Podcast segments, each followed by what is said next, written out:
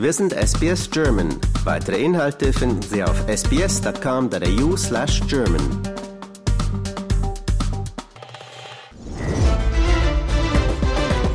Mein Name ist Benjamin Kantak und Sie hören den SBS German WM Talk. Über den Verlauf der Weltmeisterschaft 2022 in Katar werden wir Sie über alles Sportliche hier im Programm in deutscher Sprache auf dem Laufenden halten. Gemeinsam mit unserem SBS Fußballexperten Michael Krüger. Guten Morgen, Michael. Ja, hallo, morgen. Jetzt kommt ein Spiel für uns hier in Australien vor Ort. Das wird hochgehypt, sondergleichen. Da wird auch mal gern ignoriert, was so spielerisch möglich ist bei den Australiern. Da wird hier vom australischen Kampfgeist ganz viel gesprochen und geschrieben. Gegen die Dänen, ne, irgendwie die, die Jungs bringen's durch, die ziehen das durch, die bringen das Ding nach Hause, die kommen in die nächste Runde. Ich, ich will hier auch nicht zu sehr die, die, die Stimmung verderben, aber ich befürchte, gegen die Dänen könnte das etwas schwieriger werden als gegen Tunesien. Was meinst du? Open End. Ja. Also Australien, sage ich jetzt mal, ist ja auch eine Mannschaft, die mehr von der, von der, vom Teamgeist kommt und von, von der kämpferischen Seite her. Die, die Dänen sind ja auf jeder Position eigentlich besser besetzt, spielen auch guten Fußball, haben auch gegen Frankreich, muss man sagen, wirklich ein sehr gutes Spiel abgeliefert. Und äh, wenn es normal läuft, äh, gewinnt Dänemark das Spiel. Aber die Dänen sind auch nicht so eine Truppe, die dann dahergeht und, und, und so eine Truppe, ich sag jetzt mal, sich zurechtlegt. Ja. Sie, sie spielen ihren, ihren, ihren Stil. Der ist schnörkellos, einfach strukturiert, gut organisiert, haben Qualität, ist es alles, alles da und äh, Trotzdem, sie müssen sich auf einen harten Fight äh, einstellen ne? und da müssen sie dagegen halten. Ja, wie hast du denn das Spiel gegen Tunesien von Australien erlebt? Also fußballerisch merkt man wirklich, dass da einfach nicht so viel, so viel da ist. Aber ähm, du hast schon angesprochen, die kommen dann eher über die Physis oder auch über die Mentalität wahrscheinlich bei solchen Spielen. Ich meine, die Dänen spielerisch sind ihnen ja wahrscheinlich äh, haushoch überlegen auf dem Papier. Abs absolut. Nur ich, ich sage immer, und das zeigen auch, auch äh, Spiele, verteidigen und zerstören ist relativ einfach. Ja. Aber selber dann was zu machen, das ist das Schwierige. So, und wer das kann, der wird am Ende gewinnen und auch weit, weit kommen. Und äh, von daher, ja, Tunesien, Tunesien ist ja auch ja so eine typisch am, äh, afrikanische Mannschaft. Ne? Tun sich schwer mit dem Tore schießen, technisch, technisch versiert, sieht ganz ordentlich aus, aber ihr fehlt dann auch so dieser, die, ja, diese Zielgerichtetkeit, dieses ja, ein Tor machen wollen. Ja, sie, ihnen reicht es ja auch nicht, ein Tor zu schießen, sondern muss ja ein schönes sein. Ne? muss auch Anspruch haben, das stimmt. Da haben die Australier auf jeden Fall kein, nicht, nicht denselben Anspruch, weil Nein, das da 1 zu 0. Gar, gar ja. nichts mit dem Hut. Die haben eins gemacht, dann haben sie gesagt, gut, dann verteidigen wir halt, haben auch ein bisschen Glück gehabt. Ja. Äh, und äh, ja, das war's dann. Ne? Ja, ja. Du hast schon die, Inter äh, die individuelle Klasse angesprochen. Ähm, als Trainer, jetzt ähm, so Spieler zu haben, die, inter die, die, die grund grundsätzlich über die Bank weg dann doch schon eine, eine höhere Klasse haben, aber einfach, wie du schon sagst, so das System fehlt da. Wie, wie, wie viel, also wie viele Möglichkeiten hast du als Nationaltrainer? Du hast es schon angesprochen äh, in, in, in deinem vorigen Gespräch. Es gab keine Vorbereitung bei dieser, bei dieser WM, äh, wie es sonst der Fall ist mit Testspielen und so weiter und so fort. Also wie, wie sieht es aus, wenn man den Spielern sein System irgendwie beibringen möchte? Ich meine, Nationaltrainer hat natürlich einen ganz anderen Anspruch als ein Vereinstrainer, aber das ist, das ist schon echt schwierig, glaube ich, wenn du so wenig Vorbereitung hast, dann irgendwie den Spielern zu verklickern, was sie tun sollen, wenn sie dann den Ball haben, irgendwie, wenn es um die Strukturen geht, die Ideen, die du hast, die Philosophie. Oder nicht? Ja, aber das, das muss ja dann, bevor ich dann, oder wenn ich zu einer WM fahre, das muss ja fertig sein. Ja. ja, es ist ja auch so, dass die, die Mannschaften bis auf den, den Gastgeber und gerade jetzt auch die äh, Spieler in, äh, in Asien, die haben ja viele Vorbereitungs-, äh, viele äh, Qualifikationsspiele oder so. Also die, die kennen sich, die sind also irgendwo schon eingespielt. Ja, ja da ändert sich ja nicht, nichts Großes mehr.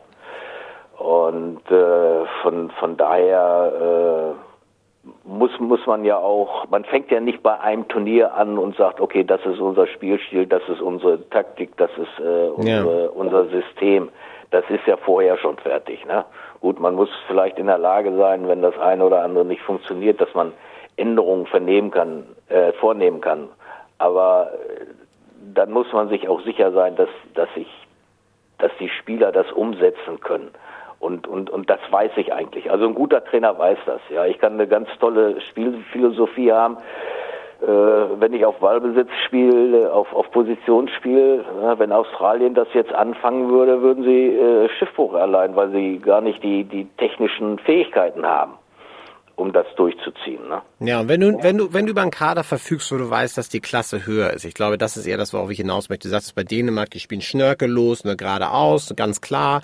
Aber wenn du jetzt irgendwie einen, Kader hast von kann ich, südamerikanischen Spielern oder was, die alle individuelle Klasse haben, ist es, also wie schwierig ist es, das dann quasi in ein System, was man sich so selber vorstellt, einzubinden? Also wenn es, da viele gibt, die gerne rumschnörkeln und gerne spielen und irgendwie einen Anspruch haben und so weiter, ist das vielleicht eventuell auch ein bisschen schwieriger als irgendwie eine Mannschaft, wo du ganz klar einen relativ simpel, also einen etwas simpleren Spielstil hast, aber trotzdem die Spieler, die technisch versiert sind. Ist das vielleicht einfacher, gerade auf internationaler Ebene? Was meinst du? Nein, nein, einen guten Trainer zeichnet ja aus, dass ich mein, mein, meine Art und Weise zu spielen und auch mein System an die Spieler anpasse und nicht umgekehrt. Ja. Wenn ich persönlich vielleicht ein bestimmtes System bevorzuge und auch eine bestimmte Stil, Spielweise, aber ich sehe, dass das mit dieser Mannschaft nicht möglich ist, dann, dann muss ich das ändern. Dann kann ich das nicht auf Gedeih und Verderb äh, durchziehen, weil dann werde ich Schiffbruch allein. Ja. Wenn die Spieler nicht auch davon überzeugt sind und dahinter stehen, dann, dann brauche ich im Grunde auch gar nicht erst aufs Feld gehen. okay, okay. Ja, das hat mich einfach immer schon mal interessiert, also inwiefern das eine Rolle spielt, aber das äh, macht natürlich total Sinn, was du da sagst. Ähm, Tunesien gegen Frankreich, kommen wir mal zu der zweiten Partie. Die Tunesier, hast du schon gesagt, technisch Anspruch, also technisch können die schon was, ist dann die Frage, was sie denn machen wollen. Bei, dem, bei den Franzosen sieht es ja anders aus, wenn die wirklich dann ernst machen und anziehen, dann holla die Waldfee als, als anderes Team. Wenn es dann bei den Franzosen läuft, dann läuft es auch, oder? Ja, gut. Die Franzosen, sag ich mal, sind da durch. Äh, Frage wird jetzt sein bei den Franzosen so, wie, wie ernst nehmen sie das? Der Trainer wird sicherlich ernst nehmen, aber die die Spieler selber muss man mal gucken. Ja, wird da ein paar Änderungen vornehmen, um anderen Leuten mehr, mehr Spielpraxis zu geben für den Fall der Fälle. Ja. Äh, wird der Mbappé äh, durchspielen lassen, wie auch andere, wie auch immer. Also das, das muss man sehen, aber es müsste egal, wen sie aufs Feld bringen, müsste es reichen, um, um Tunesien äh, zu schlagen. Aber wenn sie leichtsinnig werden, wenn, wenn sie ohne, ohne Tempo spielen, mhm. ohne Intensität, dann werden sie auch dann, werden auch die Franzosen äh, Probleme bekommen. Will nicht sagen, dass sie verlieren, aber sie werden Probleme bekommen. Ja, ja. Was ist deine Meinung? Äh, macht es mehr Sinn, so eine Truppe sich weiter einspielen zu lassen oder Spieler zu schonen in so einem Moment? Das ist, glaube ich, keine einfache Entscheidung, aber du möchtest natürlich nicht, nicht riskieren, dass sich ein Spieler verletzt und vielleicht auch sagst du, hey, muss ja nicht ganz so ernst nehmen, die Nummer, oder vielleicht, wie du schon sagst, als Trainer versuchst du trotzdem die Jungs heiß zu halten, aber was ist so deine Meinung? Was, was macht mehr Sinn, die, die, die ein, das Einspielen oder eher Spieler schonen für den späteren Verlauf des Turniers, wenn du weißt, du bist schon durch? Also ich würde immer, wenn ich das Glück habe von Anfang an, dass ich meine Mannschaft gefunden habe und das funktioniert, ja. dann würde ich äh, das immer lassen, weil eine WM oder so ein Turnier ist kein Ort für eventuelle Experimente. Ja. ja und es hat auch schon die Vergangenheit gezeigt, äh, dieses sogenannte Schonen, gut, wenn vielleicht Verletzungen da sind oder, oder kleine Wehwehchen oder vielleicht auch konditioneller Rückstand, gut, okay, ja, aber im Prinzip ist es immer gut, sag ich mal, dass die Maschine weiter rollt. Ja, na, du, beim Stichwort eingespielt, kommen wir mal zur nächsten Partie, Polen gegen Argentinien. Argentinien nach diesem Schockstart gegen die Saudis, die ja wirklich auch richtig guten Fußball gespielt haben. Das, war, das lag ja nicht nur, nur daran, dass die Argentinier so schlecht waren, sondern die Saudis haben ja durchaus anseh, ansehlichen Fußball gespielt. Ähm, scheinen sich ein bisschen gefunden zu haben nach diesem erlösenden Tor von Messi im zweiten Spiel. Ähm, das kann natürlich auch so ein Moment sein, wo die jetzt anfangen, sich vielleicht zu finden. So Stichwort Turniermannschaft oder ins Turnier, im Turnier ankommen. Da gibt's ja auch immer so Floskeln. Ähm, wie ist dein, wie ist deine, dein Urteil? Meinst du, die Argentinier sind im Turnier angekommen nach der zweiten Partie? Puh, ich weiß es nicht. Also sie haben das Spiel gewonnen, aber ich habe ja vor der WM gesagt, es ist einer meiner äh, Mitfavoriten. Aber ja. was ich bislang von Argentinien gesehen habe, muss ich sagen, hat mich doch arg enttäuscht. Und man hat auch im Spiel gegen äh, gegen Mexiko, gegen ja. Mex Mexiko. Gut, da sind zwei Südamerikaner äh, Amerikaner, die kennen sich natürlich aus dem FF, aber man konnte ja die, die Angst die, die stand ja in den Augen der Argentinier. Die Ja. konnte man ja fast anfassen. Ja, das stimmt. Ja, und, und äh, ist ja nicht so, dass, dass äh, sie überzeugt haben. Das war eine Aktion von, von Messi, der dann bei dem Schuss auch noch das Glück hat, dass er ja, drei, vier Lücken findet. Ja. Äh, und jetzt muss man auch sehen, das ist vielleicht ähnlich wie bei Deutschland. Ja, jetzt können sie vielleicht mal durchatmen. Mal gucken, aber bislang, was ich von Argentinien gesehen habe, das hat mich also überhaupt nicht äh, überzeugt. Ja, darf man gespannt und, sein. Und Polen, Polen ist für mich äh, ist für mich eine Holztruppe. Ja.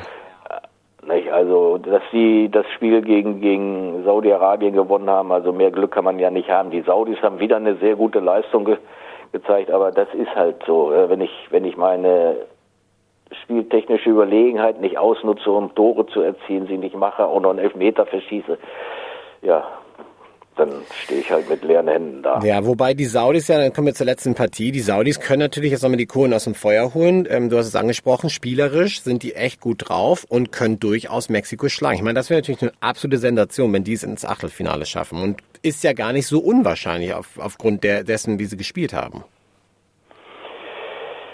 Äh, nein, beziehungsweise ja. So, sie haben jetzt zu Anfang, äh, sage ich jetzt mal, einen Sensationssieg erlangt gegen, gegen Argentinien. So, die Frage ist, äh, können sie das vergolden? Und im Moment sieht es nicht so aus. Und auch gegen Mexiko wird es für die, für die Saudis, glaube ich, das ekligste Spiel überhaupt. Ja, weil die Mexikaner sind auch eine Truppe, kein äh, Feind von Traurigkeit. Äh, da ihr spielerisches Potenzial durchzubringen, da bin ich mal gespannt. Und da spielen ja jetzt auch die Nerven eine Rolle, ne? weil na, verlieren heißt äh, auf Wiedersehen. Ja, da wird man gespannt sein, wie die ihre Nerven zusammenhalten können. Ich finde, ich finde es auch eine super spannende Partie-. Irgendwie insgeheim muss ich sagen, ich liebe den Underdog immer und insofern irgendwie gönne ich den Saudis. Ich hoffe, dass sie das schaffen. Aber ähm, ja, freue mich da wirklich auf die Spiele in aller Früh. Bei dir dann abendlich zu besserer Stunde. Michael, vielen Dank für deine Einschätzung und dir ein schönes Schauen der Spiele später. Ja, danke. Weitere Analysen und Einschätzungen von und mit Michael Krüger hören Sie auch morgen wieder. Im SBS German WM Talk, Montag bis Freitag im Radioprogramm und als Podcast im Internet auf sbs.com.au